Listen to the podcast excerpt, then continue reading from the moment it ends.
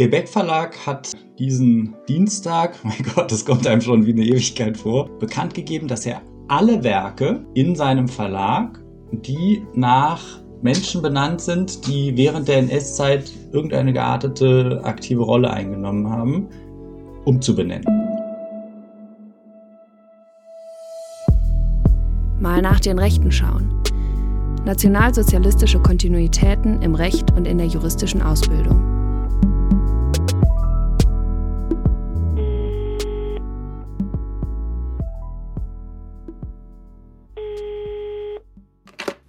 Whitney. Hey Jan Willem, alles gut? Ja, und selbst? Yes, alles gut. Voll schön, dass du nochmal mit uns sprichst. In den letzten Tagen ist viel passiert. Wie geht's dir? Wie fühlst du dich? Ja, ich fühle mich äh, gut, erleichtert, auch so ein bisschen äh, surreal fast. Also, dass es dann äh, jetzt ja doch ein bisschen überraschend kam. Schlussendlich habe ich aber damit gerechnet, dass es kommt. Also ich habe wirklich von Anfang an gedacht, dass es eine Frage der Zeit ist. Umso mehr wir zu der Geschichte rausgefunden haben, umso klarer war für mich, dass die Position des Beck Verlags unhaltbar ist. Der Paarland, auch die neue Auflage, bietet eigentlich wie jedes Jahr. Hey, herzlich willkommen zu einer Spezialfolge von Mal nach den Rechten schauen. Heute mit Jonas und Whitney. In unserer ersten Folge Jura umbenennen haben Elisa und Jonas mit Jan Willem über die Initiative Paarland umbenennen gesprochen. In dieser Folge wollen wir euch ein Update geben. Zur Erinnerung, wer war Otto Paarland? Otto Paarland war ein hochrangiger Nazi-Funktionär. Ab 1934 war er Leiter des Reichsprüfungsamtes und hat in dieser Funktion die juristische Ausbildung im Sinne des Nationalsozialismus verändert. Nach ihm ist der wichtigste Zivilrechtskommentar zum BGB aus dem Hause Beck benannt. Für Nichtjuristinnen ein Kommentar ist ein Nachschlagewerk, in dem die wichtigsten Urteile und Erläuterungen zu den jeweiligen Paragraphen zusammengefasst sind. Nach fast fünf Jahren seit der Gründung der Initiative Paarland umbenennen kündigte der Beck Verlag nun an. Namen von Juristen, die in der NS-Zeit aktiv waren, werden auf den Titeln nicht beibehalten. Doch welche Werke sind konkret davon betroffen? Und dabei hat der Verlag ganz konkret die Werke, äh, den, den Paarland aufgezählt, den äh, Schönfelder, die Gesetzessammlung und den Grundrechtskommentar, der auch nach äh, Mounts benannt war, Theodor Mounts. Darüber hinaus den Steuerrechtskommentar Blümich. Ich weiß aus gesicherter Quelle, dass noch ein weiterer Steuerrechtskommentar dazukommen wird, der Borutau. Und ähm, wir in der Initiative gehen eigentlich auch noch von mindestens zwei anderen Werken aus, die auch wahrscheinlich auch noch umbenannt werden. Willst du vielleicht noch mal ganz kurz beschreiben, vielleicht die letzten fünf Jahre, die hatten wir schon in der Folge 1, aber vielleicht das einfach noch mal ganz kurz rekapitulieren und dann vor allem, was jetzt passiert ist von Seiten des Beck Verlags. Ich meine, das ging los, versuche jetzt kurz zusammenzufassen, mit einer Recherchezeit. Wir haben ja fast ein Jahr am Anfang erstmal recherchiert und diskutiert, wie gehen wir vor. Da lag dann zum Beispiel auch die Entscheidung, sich wirklich auf Paarland zu konzentrieren. Wir fanden Mounds, Schönfelder von Anfang an eigentlich mindestens genauso problematisch. Ich meine, gerade Mounds, ne? Also ein Grundrechtskommentar, das nach einem Typen äh, benannt ist, der nach 45 noch Neonazis beraten äh, hat und unter Pseudonym für die geschrieben hat.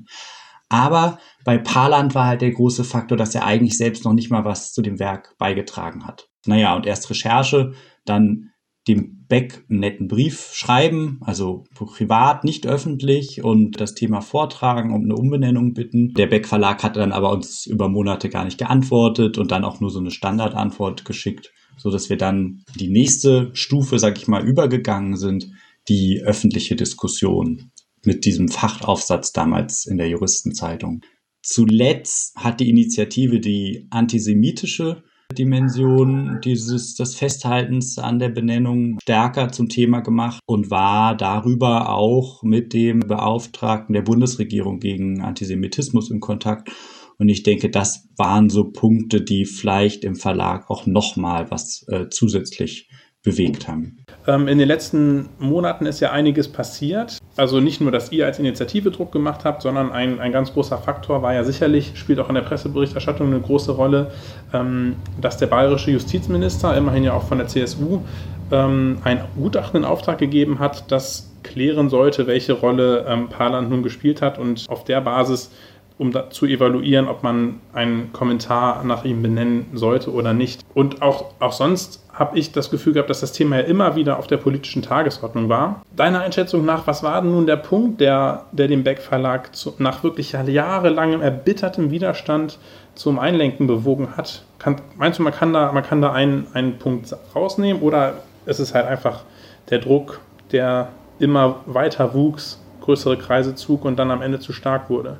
Ich glaube, es ist genau das Letztere. Und ich finde es auch gut und wichtig, die Erfolgsgeschichte, ja, sicherlich, so das war im Kern eine damals zu Anfangs kleine Gruppe kritischer Jurastudis, die hier, wie gesagt, wirklich den größten deutschen juristischen Fachverlag zum Umdenken bewegt hat. Aber da ist natürlich viel mehr Kontext. Da ist ein riesiger gesellschaftlicher Kontext. Ich habe das in meinen Publikationen dazu so ein bisschen die zweite Aufarbeitung genannt, die ich meine, ab Ende der 90er Jahre zu beobachten, dass man sich in Deutschland eben nochmal neu mit der NS-Vergangenheit auseinandersetzt, also die Bundesministerien ihre Geschichte erforschen, andere öffentliche Stellen, Unternehmen, das zunehmend eben auch so ja patriarchale, rassistische Machtstrukturen in die Kritik geraten, dass da vieles einfach nicht mehr hingenommen wurde, wie es vielleicht früher stärker hingenommen wurde, hingenommen werden musste. Also es hat einfach ein insgesamt gesellschaftlicher Wandel stattgefunden und gleichzeitig haben wir als Initiative halt nie losgelassen. Wir haben nie locker gelassen. Ich weiß noch ganz genau, dass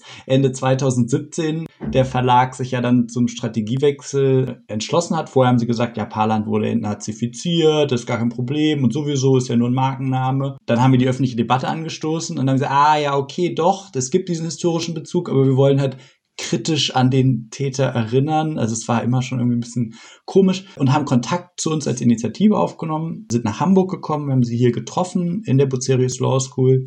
Die Präsidentin da, Frau Böhle-Wölki, Frau Professorin Böhle-Wölki hat das moderiert und wollten das Ganze als großen Erfolg verkaufen, unsere Initiative, dass jetzt dieser kleine Kasten da vorne drin ist, ja, und so ein bisschen nach dem Motto, jetzt aber auch mal gut. Und die waren äh, konsterniert, äh, dass wir uns damit nicht zufriedenstellten. Und so ging es ja dann immer weiter. Und ähm, ich glaube, das hat schlussendlich vor allem so der Faktor. Aber eben sicherlich auch eben, dass sich Herr Klein da von der Bundesregierung eingeschaltet hat und der äh, CSU äh, Landesjustizminister da jetzt eben auch als letzter noch dazugekommen ist, ist sicherlich auch ein Faktor.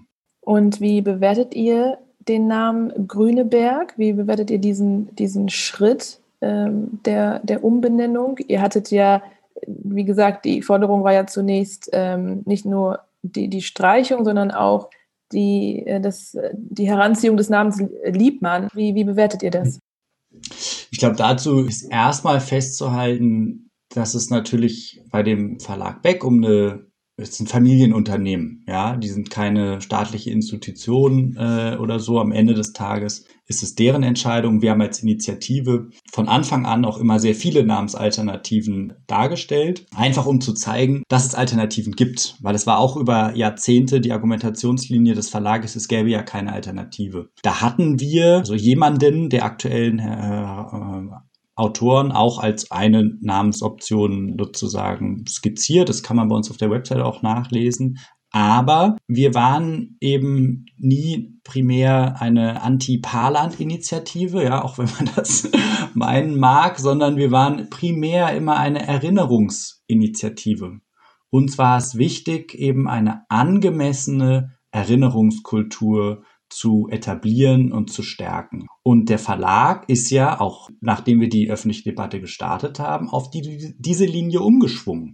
Er hat gesagt, sie wollen an die Geschichte erinnern, ähnlich dass sie an Bahnern festhalten. Okay, also aber man wollte auf jeden Fall an die Geschichte erinnern. Da haben wir gesagt, das finden wir eigentlich super, äh, an die Geschichte erinnern zu wollen, aber tut das doch anhand der Opfer des NS-Regimes, die auch noch einen konkreten Bezug zu diesem Werk haben. Eben wie äh, der Verleger Otto Liebmann, in dessen Verlag diese Werke ursprünglich erschienen waren, und die ursprünglichen Autoren des äh, Liebmannschen Taschenbuchkommentar, ja, also der später der Parland wurde, Basch, Lönning und Strassmann. Der Verlag das haben wir von Anfang an gesagt. Dieser, dieser Vorschlag findet sich schon in dem Brief 2017, bevor diese ganze Debatte losging. In dem Treffen in Hamburg damals, ja, haben wir das auch nochmal persönlich wiederholt und das stark gemacht. Und da hat sich der Geschäftsführer des Verlags hingestellt und gesagt, nee, das würde nicht den verlegerischen Usancen entsprechen. Also haben wir bisher nicht so gemacht, das kann man so nicht machen. Das war ernsthaft das einzige Argument, was sie da hatten. Das haben sie aber nie öffentlich gesagt. Ich glaube, weil sie wissen, wie peinlich das ist, gemessen an dem öffentlich geäußerten Wunsch, dass man an die Geschichte erinnern will. Und jetzt kommt eben verstörend noch hinzu, dass der Verlag diesen Umbenennungsschritt damit begründet hat, dass man ein Zeichen gegen Antisemitismus senden will. Und gleichzeitig aber alle jüdischen Namen äh, dieser äh, Autorinnen und Autoren mit ähm, jüdischer Abstammung oder die von den Nazis als solche verfolgt waren oder wegen ihres demokratischen Engagements verfolgt wurden. Diese Vorschläge schlägt der Verlag mit seiner aktuellen Benennung in den Wind. Das ist also ein bisschen doppelt irritierend. Ja, ähm, das ist sehr irritierend. Ähm, Stichwort Erinnerungsinitiative. Ähm, was was können wir tun, um ähm, Liebmanns Andenken zu bewahren? Ich glaube, Paarland umbenannt, wollen wir uns jetzt ja nennen. Ja, also wir haben uns auch umbenannt, nämlich in, nicht Paarland umbenennen, sondern Paarland umbenannt. Kann sich weiterhin dafür einsetzen, dass eben äh, an diese, an diesen ursprünglichen Verlag, an die ursprünglichen Autoren erinnert wird und das in der Debatte stark machen und die konkrete Entscheidungen ähm, eben auch dahingehend zu kritisieren. Also begrüßen, dass sich von den Altnazis äh, verabschiedet wurde. Ein toller Schritt, muss man auch wirklich sagen. Dem Verlag ist dazu zu beglückwünschen und es ist ein wirklicher Fortschritt, aber eben auch zu kritisieren, dass mit der jetzt verkündeten Namenswahl einfach eine Chance vertan wurde. Weil ich meine, Jonas, du hast doch den schönen, das schöne Beispiel, glaube ich, sogar in deinem Beitrag über Liebmann. Man muss sich vorstellen, dass sich in, in, in 70 Jahren jemand hinsetzt und Namen googelt wie irgendwie Bucerius oder Springer, also große, große Ver Verläge in Deutschland und dazu nichts findet. Es keinen Wikipedia-Eintrag gibt, nichts. Und das ist Otto Liebmann ereilt. Also ich glaube, den Wikipedia-Beitrag gibt es, glaube ich, hoffentlich mittlerweile. Ich weiß gar nicht ganz genau. Aber er ist im öffentlichen Bewusstsein vergessen, obwohl er der wichtigste juristische Fachverlag in der Weimarer Republik war. Gleichzeitig kennt jeder Paarland und denkt sogar, der hat irgendwas Tolles gemacht, wenn er die Geschichte nicht kennt. Das ist einfach eine himmelsschreiende Ungerechtigkeit. Und jetzt geht Paarland vielleicht vergessen, aber eben an Liebmann erinnert sich immer noch niemand und das ist nach wie vor ungerecht und das ist eine Fortsetzung des, ja, dieses Antisemitismus, äh, der dazu geführt hat, diese Menschen auszulöschen und das wird einfach weitergemacht. Was können, könnte man unseren Zuhörerinnen oder Zuhörern noch einen Rat an die Hand geben, ähm, inwiefern sie einen Beitrag dazu leisten können, Erinnerungskultur in den Rechtswissenschaften zu stärken, an Otto Liebmann zu erinnern, auch an andere verfolgte Juristinnen und Juristen zu erinnern. Hast, hast du da irgendwie einen Ratschlag? Ich glaube, eine der mächtigsten, beeindruckendsten Erinnerungsinitiativen, zumindest für mich, sind die Stolpersteine. Und das sind eben diese kleinen Kupfersteine, die vor, nebenan mittlerweile bestimmt Millionen ähm, Häusern in ganz Europa ähm, liegen, vor allem natürlich in Deutschland, die an die Menschen erinnern, die dort gelebt haben, wo man jetzt selber lebt. Und ich glaube, dass das eine der mächtigsten Formen des Erinnerns ist, das Hyperlokale, das Persönliche. Und ich glaube, da kann jeder in den Institutionen und Orten, wo er ist, äh, anfangen. Es gibt diesen schönen Spruch, der für vieles gilt und eben auch für Erinnerungskultur, grabe da, wo du stehst. Also sei in deinen Kontexten äh, aktiv, engagier dich ähm, vor Ort und ähm, bring dich ein. Ich glaube, das ist ein, ein guter Rat, den man da geben kann. Das BGB ist das Fundament unserer Zivilrechtsordnung, sodass der Paarland für jeden wichtig ist, der sich mit Zivilrecht befasst oder befassen muss. Wichtig ist der Paarland als erster Zugriff, natürlich auch für Studenten und für Rechtsreferendare im Examen.